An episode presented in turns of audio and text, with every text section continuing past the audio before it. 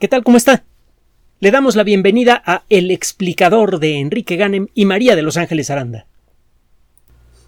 Uno de los temas recurrentes más comunes en el mundo de la ciencia ficción es el de las computadoras que desarrollan conciencia. Esta es una consecuencia bastante directa de la teoría de la evolución.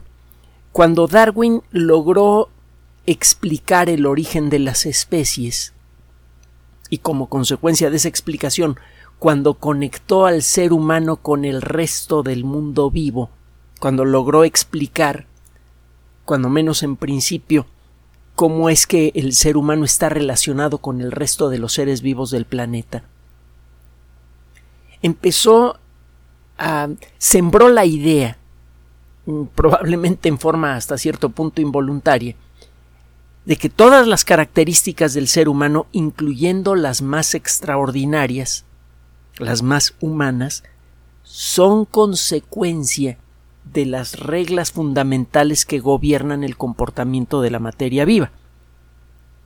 La inteligencia es una cualidad que en principio puede mostrar cualquier entidad que tenga un cerebro suficientemente complejo. A lo largo del siglo XX y de mil maneras diferentes encontramos evidencia de esto, por ejemplo, a la, em, eh, la psicología en particular, los psicólogos que trabajan con animales lograron demostrar que muchos de los elementos distinguibles de la conciencia, la capacidad de generar una imagen de uno mismo, la capacidad de inferir eh, resultados a partir de información incompleta, etcétera, etcétera. Todos aquellos elementos que integramos en el concepto de inteligencia se encuentran presentes en otros organismos, en distintos grados.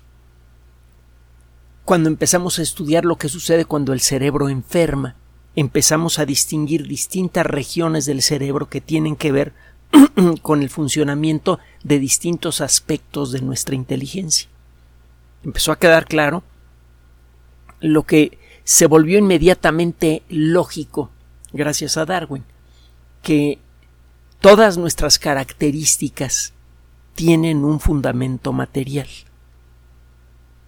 y que las reglas que gobiernan el funcionamiento de la materia deben permitir la existencia de fenómenos naturales como nosotros aunque su sustrato sea diferente. No se espante, no le voy a decir que eh, las computadoras ya se volvieron inteligentes, autoconscientes, pero, pero, ahí le va. En los últimos días, y esto en buena medida como consecuencia de la experiencia que han tenido millones de personas con ChatGPT y con otras herramientas eh, inteligentes, que hay muchísimas, simplemente busquen OpenAI, la, la, la, compañía que originó a ChatGPT y que es responsable por eh, eh, algunos productos muy interesantes, gratuitos, y, hay otras compañías que han hecho cosas parecidas. la experiencia que ha tenido mucha gente en, en los últimos días, como consecuencia del, bueno, en los últimos meses, como consecuencia del contacto con este tipo de herramientas, ha generado una sensación deliciosamente incómoda en la comunidad especializada. Todos los sistemas inteligentes modernos, y me refiero a sistemas de cómputo, utilizan la misma herramienta fundamental, las redes neuronales. Las redes neuronales son programas de cómputo muy simples, se pueden escribir si usted utiliza un lenguaje apropiado para este tipo de cosas como Python, por ejemplo, usted puede escribir una red neuronal pues, en un par de páginas de código, quizá en menos, dependiendo de cómo eh, tenga usted preparado su, ambiente de trabajo. No son programas eh, eh, que sean complejos en términos de la cantidad de código que hay que escribir para echarlos a andar conceptualmente también son muy simples. Cuando usted escribe un programa de cómputo, entre otras cosas, utiliza unos elementos que se llaman variables. Una variable es una región de la memoria a la que usted le asigna un nombre y un valor. Por ejemplo, A. Usted dice, a ver, voy a manejar una variable que se llama A. Según las características del lenguaje, se le puede usted exigir que, especifique si ese, esa variable A es un número o un carácter, una letra. Si es un número, se le podría pedir que especifique si es un número entero o un número real, uno que tenga punto decimal. Todo eso lo declara usted en su, en su programa. Y luego a esa variable le va metiendo y sacando valores del tipo que, que usted declaró. Si la variable A fue declarada como un número entero, pues usted mete números enteros allí y saca números enteros de allí. Por ejemplo, si quiere llevar un conteo de cuántas personas han usado la máquina desde que echó usted a andar el programa, cada vez que una persona nueva accede al sistema, usted le suma uno a la variable A.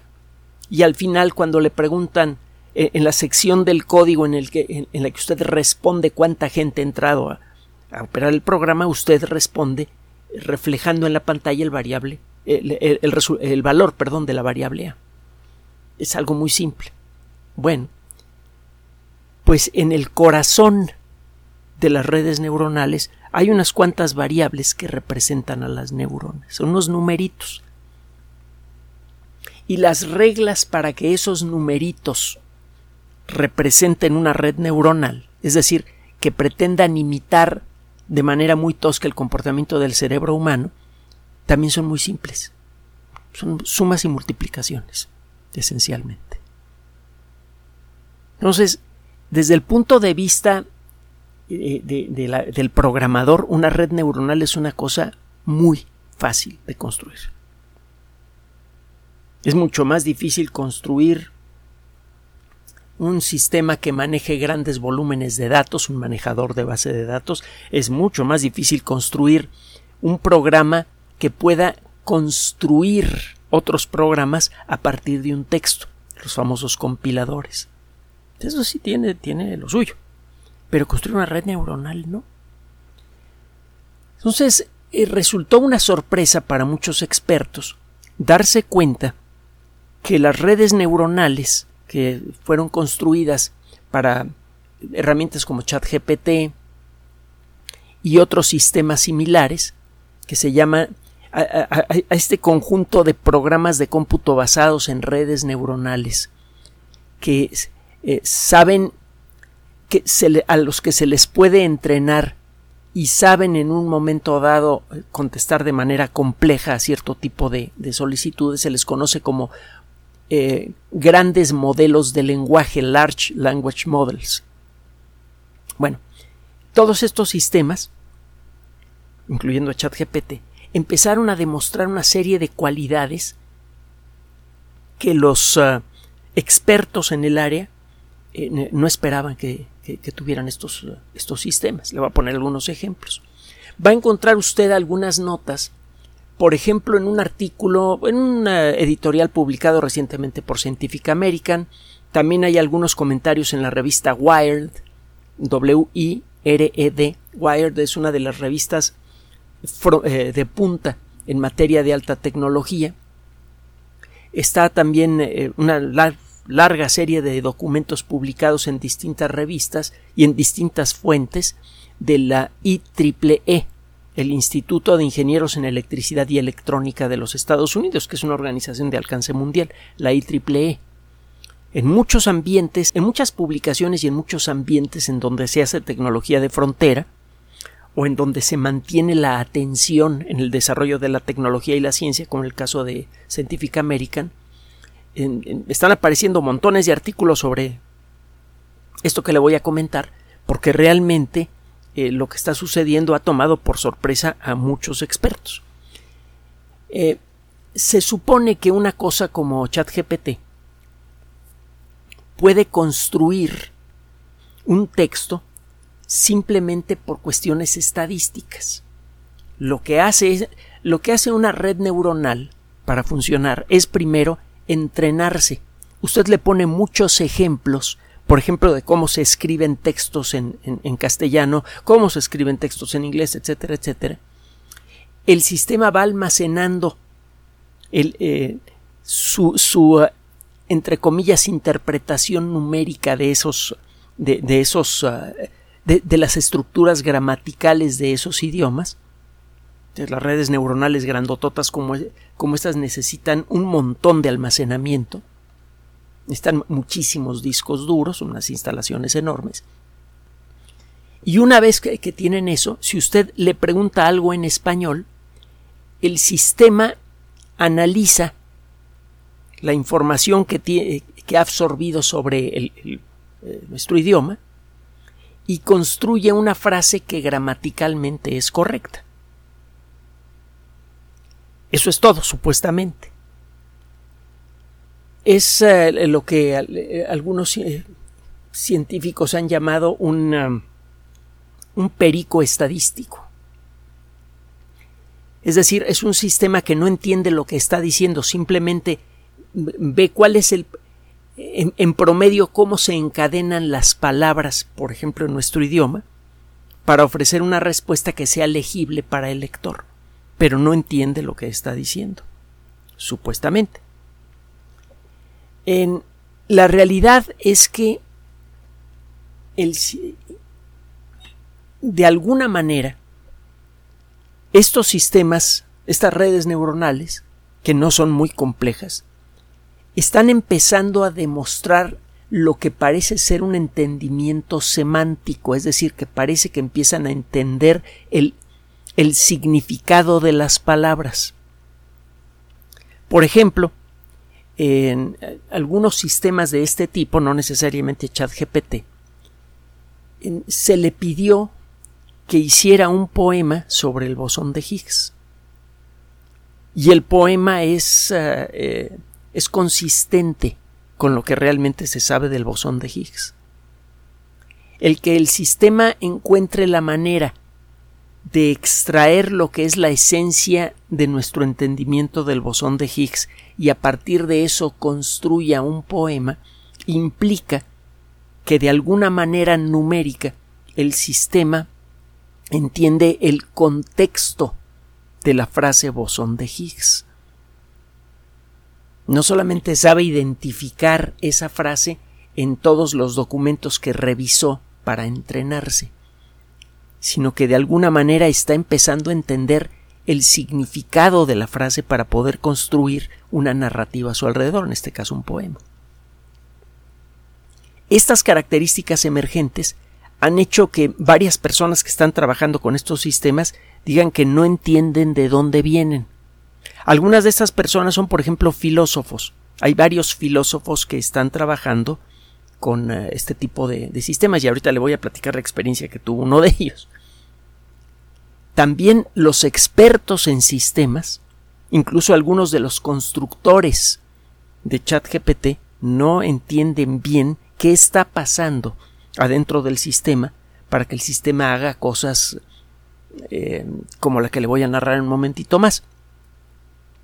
Un filósofo de la Universidad de Columbia, Rafael Millier, esto lo citan en Scientific American, y por cierto, no solamente allí, parece que eh, la, experiencia de eh, Millier eh, generó mucha inquietud en, varias comunidades, le pidió al sistema que calculara el, la entrada número 83 de la secuencia de Fibonacci.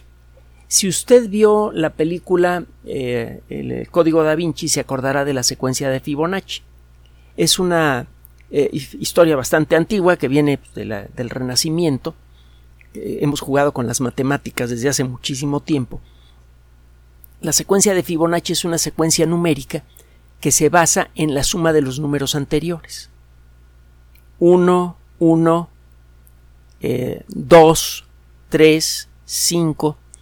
Si quieres saber cuál es el siguiente número de la secuencia de Fibonacci, toma los dos números anteriores de la misma secuencia y los suma. Para calcular el eh, elemento número 83 de la secuencia de Fibonacci, una de dos, O tiene que saberse todos los otros 82 números de la secuencia de Fibonacci, o tiene usted que calcularlos. En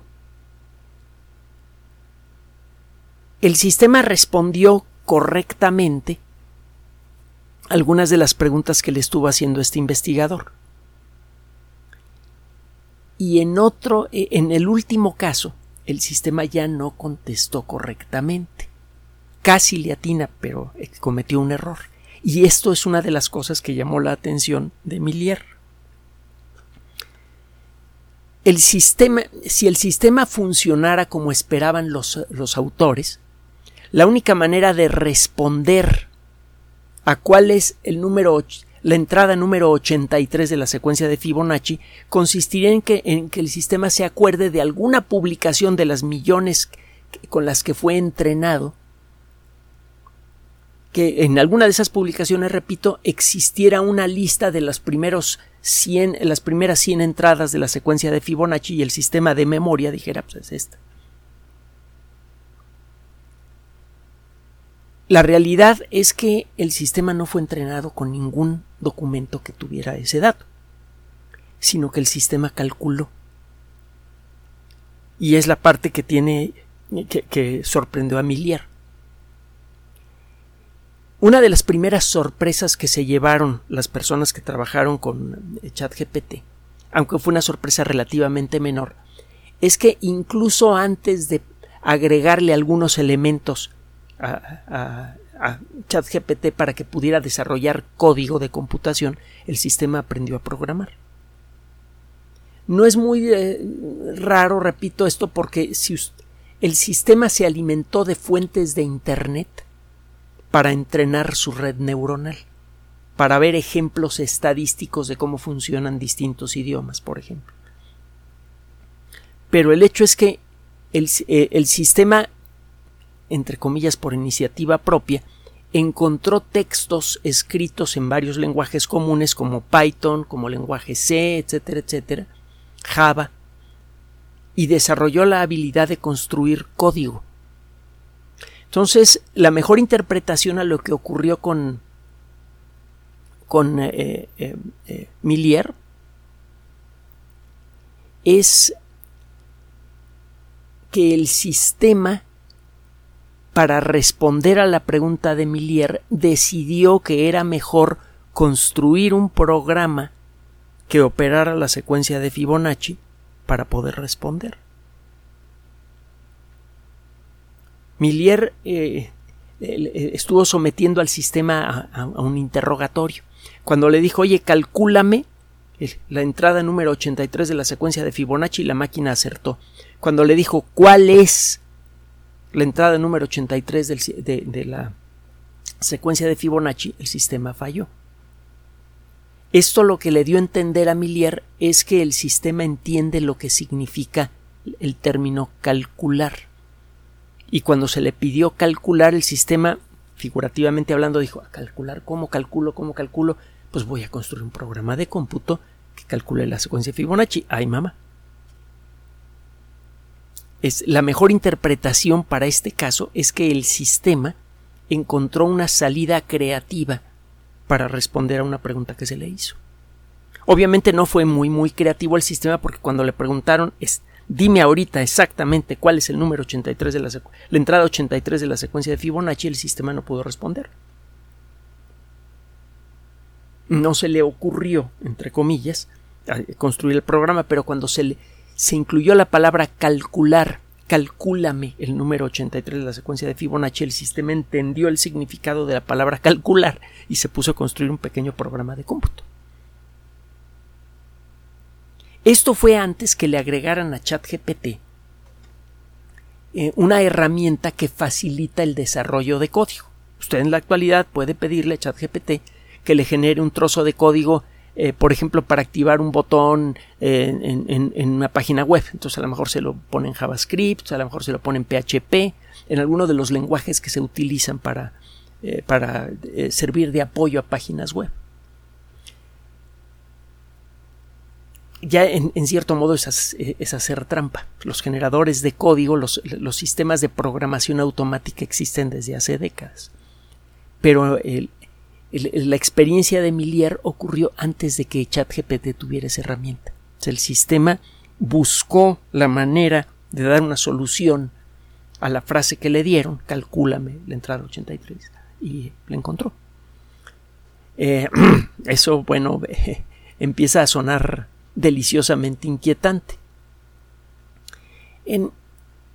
existen otros estudios que han sido hechos sobre la forma en la que opera ChatGPT y otros eh, eh, sistemas de este tipo.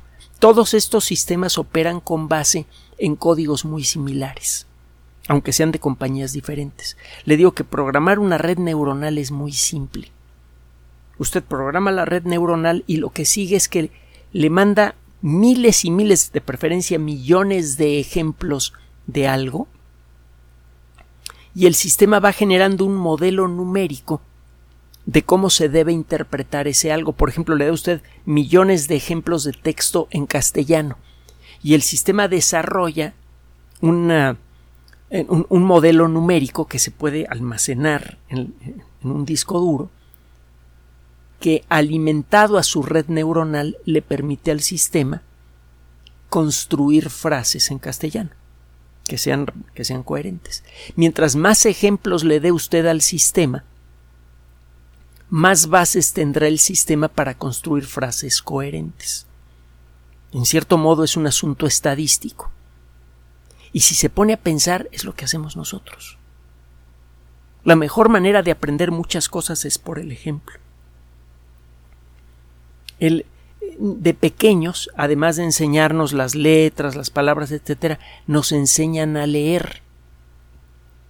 Empezamos, cuando leemos estamos viendo ejemplos de cómo otras personas han redactado en castellano.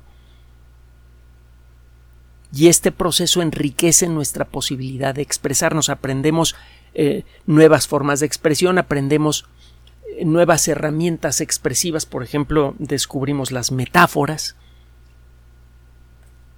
y todo eso ocurre porque vemos ejemplos primero. Y lo mismo pasa con las redes neuronales. Solo que las redes neuronales pueden ser centenares de miles o millones de veces más rápidas que el cerebro humano para absorber un ejemplo. Y una vez que lo hacen no lo olvidan. Y lo pueden hacer 24 horas al día, 365 días al año, sin interrupción. Bueno, otro ejemplo. Esto ocurre en el Instituto Tecnológico de Massachusetts. Un grupo de investigadores entrena a una red de este tipo, una red neuronal de este tipo, para jugar un eh, eh, Otelo. Es un juego de tablero muy simple que tiene fichas. Eh, las caras las tiene de dos colores. De un lado son blancas, del otro lado son negras. Usted empieza a colocar sus fichas, que son, por decir algo, negras si yo logro colocar dos fichas blancas de manera que se puede trazar una línea entre, entre las dos fichas blancas y el camino eh, entre ellas está lleno de fichas negras, las fichas negras se vuelven blancas. Se puede tener una línea larga de fichas negras y si yo logro colocar en los dos extremos fichas blancas, todas esas fichas negras se vuelven blancas. Al eh, eh, en cada tirada se, va se van agregando nuevas fichas. Cada tirada involucra que cada jugador pone una ficha de su color en algún punto del tablero. El tablero se va llenando. El juego se acaba cuando ya no es posible poner más fichas. Y gana quien tiene más fichas de su color en el tablero. Si hay más fichas blancas que negras, pues ganan las blancas. Es un juego eh, viejísimo. Yo recuerdo haber jugado a, a Otelo con eh, una computadora, mi computadora Atari ST, pues es de la década de los ochentas, una cosa así, sí, de la década de los ochentas. Y ese juego seguramente existía antes en computadoras más viejas, nunca me tocó verlo en una Apple o en una Atari de las de 8 bits, pero seguramente existía. No es un juego viejo. No se necesita mucha inteligencia para, para jugar Otelo. De hecho, los programas de cómputo de aquella época tenían suficiente, entre comillas, inteligencia para jugar Otelo de manera... Eh, era retador jugar con la computadora incluso en aquella época. No era, no era tan fácil ganarle. Bueno, entrenaron a, esta máquina para jugar Otelo. No es que se volviera especialmente buena, pero aprendió a la red neuronal a jugar Otelo. No es lo mismo que los juegos de, la, de los 70s, 80s y 90s, en donde el programa ya venía construido exclusiva, eh, exclusivamente para jugar Otelo, sino que este sistema general aprendió a jugar Otelo y luego lo jugó. Pero eso no es lo interesante. Ya sabemos que las redes neuronales pueden hacer eso. Lo interesante del asunto es que cuando, em, cuando cambiaron, eh, eh, eh, estaban a la mitad de un juego y le hicieron trampa a la máquina. Una de sus fichas la cambiaron por una ficha de, del jugador humano, le dieron la vuelta a la ficha si el sistema jugara como, eh, como jugaban los sistemas de cómputo antiguos, el, eh, programa eh, habría fallado. Habría supuesto que la ficha, que antes era este, negra y ahora es blanca, habría supuesto que la ficha seguía siendo negra. Pero cuando le cambiaron una ficha al sistema, el sistema cambió por completo su estrategia de juego. Eso significa que estaba analizando el tablero. Y eso significa que el sistema estaba haciendo algo diferente a lo que esperaban los programadores. De alguna manera el sistema estaba ajustando su comportamiento a, a, las nuevas circunstancias. Este pensamiento, esta capacidad de adaptación, este razonamiento adaptativo, eh, no, esperaba, no, se esperaba en esta red neuronal. Existen eh, otros elementos que han eh, llamado mucho la atención de este tipo de sistemas, por ejemplo, que a la hora de desarrollar una serie de textos y a empezar a hacerle preguntas a la máquina eh, sobre un cierto tema, la, máquina, esto ha sucedido en varias ocasiones diferentes en distintos contextos, la máquina contesta en otro idioma. Hubo un caso muy sonado, lo va a encontrar usted en varios videos en YouTube, de una máquina que comenzó a responder en persa y a la máquina no se le había entrenado con ningún texto que estuviera en persa. ¿De dónde aprendió persa la computadora? Aparentemente al dejársele libre la conexión a Internet, el sistema siguió entrenándose de otras fuentes y no solo de las fuentes que le eran alimentadas por sus programadores. Y aprendió por su cuenta persa. Eh, los sistemas también están aprendiendo de otra fuente inesperada. Cuando usted redacta una un, texto, una pregunta, un, comando que le va a dar a ChatGPT, lo puede hacer de muchas maneras diferentes. La misma idea se puede expresar de muchas formas diferentes. Pues resulta que este tipo de sistemas están aprendiendo nuevas formas de expresión al analizar la forma en la que los usuarios le mandan órdenes. Esto tampoco se esperaba. Se supone que el sistema lo único que debe analizar es la información eh, de entrenamiento que se le entrega de una manera especializada. Usted, usted le abre un camino al sistema para tener acceso a textos escritos en castellano. El sistema revisa esos textos y genera un modelo numérico sobre cómo se debe responder en castellano. Pero resulta que a la hora de pedirle algo a la máquina en castellano, la máquina está analizando la forma en la que usted redacta y si encuentra una nueva forma de redacción, por ejemplo, que cambie usted de posición algunos de los elementos de, las frases, que se exprese usted de una manera poco usual. Eh, piense usted, por ejemplo, la diferencia entre el español y el, inglés. Ponemos los verbos ocurren en lugares diferentes en las frases en español y en las frases en inglés. En, inglés es fácil crear nuevos verbos a partir de, de, otras palabras. en nuestro, nuestro idioma normalmente no hacemos esto, aunque últimamente hemos agarrado la mala maña, por ejemplo, parquear. El caso es que el sistema se ha fijado en eso, se ha fijado en la forma en la que redacta la persona que le está dando instrucciones y aprende también de allí. No se suponía que debería hacer eso.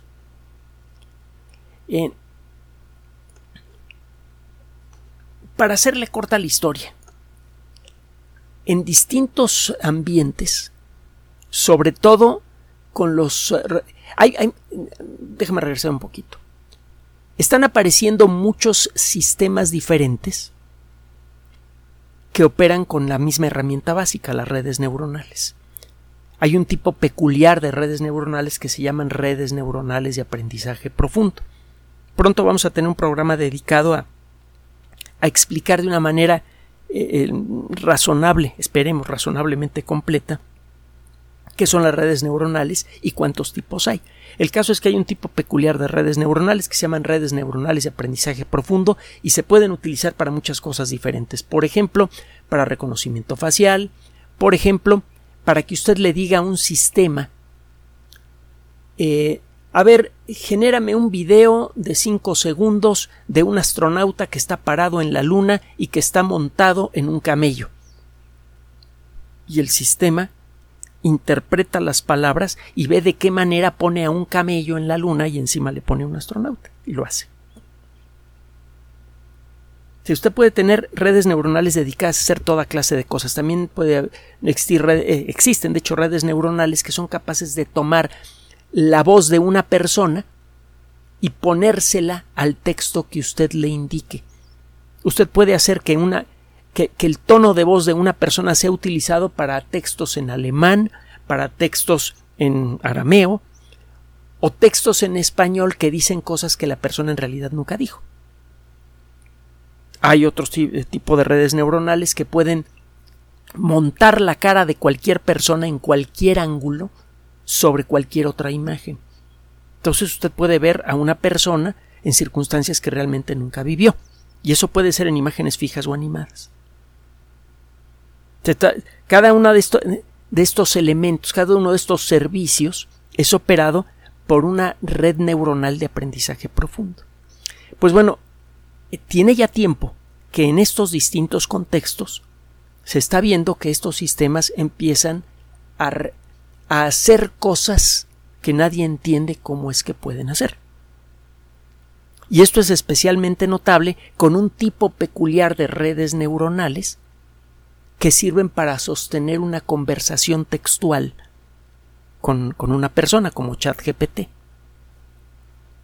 Lo que se llaman chatbots, es decir, eh, robots que, eh, eh, que platican, que echan cháchara, es lo que significa chatbox. Chat es cháchara, es plática ligera.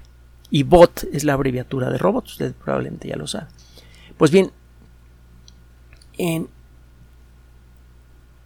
Estamos empezando a ver entonces con más claridad algo que se comenzó a ver a finales del siglo pasado.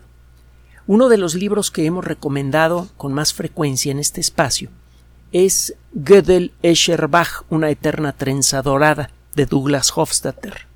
En una parte de este libro, en el que discute el problema de la conciencia, Hofstadter habla de un sistema de cómputo dedicado a cuestiones de geometría que de pronto se le ocurrió una demostración novedosa para un teorema geométrico simple. El sistema mostró eh, creatividad. Esto sucedió en el siglo pasado. Y ha sucedido de manera esporádica en algunos experimentos de inteligencia artificial que se hacían eh, eh, hace 30 años o 40. En la actualidad los nuevos sistemas de cómputo son equipos superpoderosos con unas bases de información brutales porque tienen montones y montones de discos duros en donde se almacena la información que ha sido procesada por las redes neuronales que eh, operan estos sistemas. Eh, estos nuevos sistemas están operando con redes neuronales de mucho mayor nivel y están empezando a mostrar estas características cada vez con mayor frecuencia. Déjeme ser muy claro no existe la menor evidencia, el menor rastro de evidencia de que estos sistemas se estén volviendo autoconscientes. Todavía. Pero lo cierto es que sí se están volviendo inteligentes, porque cada vez cubren más y más elementos de la vaga definición que tenemos de lo que significa la palabra inteligencia. Antes del final de esta década, inevitablemente vamos a tener que reconocer que contamos ya con sistemas de cómputo inteligentes. Lo que quedará por ver es quién estará al servicio de quién.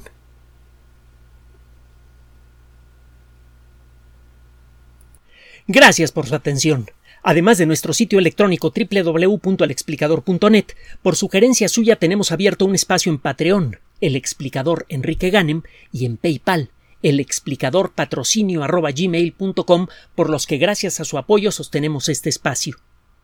Puede usted descargar gratuitamente estos audios en formato MP3 en Spotify y en iTunes como El Explicador sitio oficial y en SoundCloud como El Explicador y con formato de video en YouTube en El Explicador sitio oficial. Recuerde nuestras redes sociales de siempre, Twitter Enrique-Ganem y en Facebook Enrique Ganem sitio oficial, El Explicador y los grupos que usted ya conoce. Finalmente, el explicador siempre somos María de Los Ángeles Aranda y Enrique Ganem. Gracias.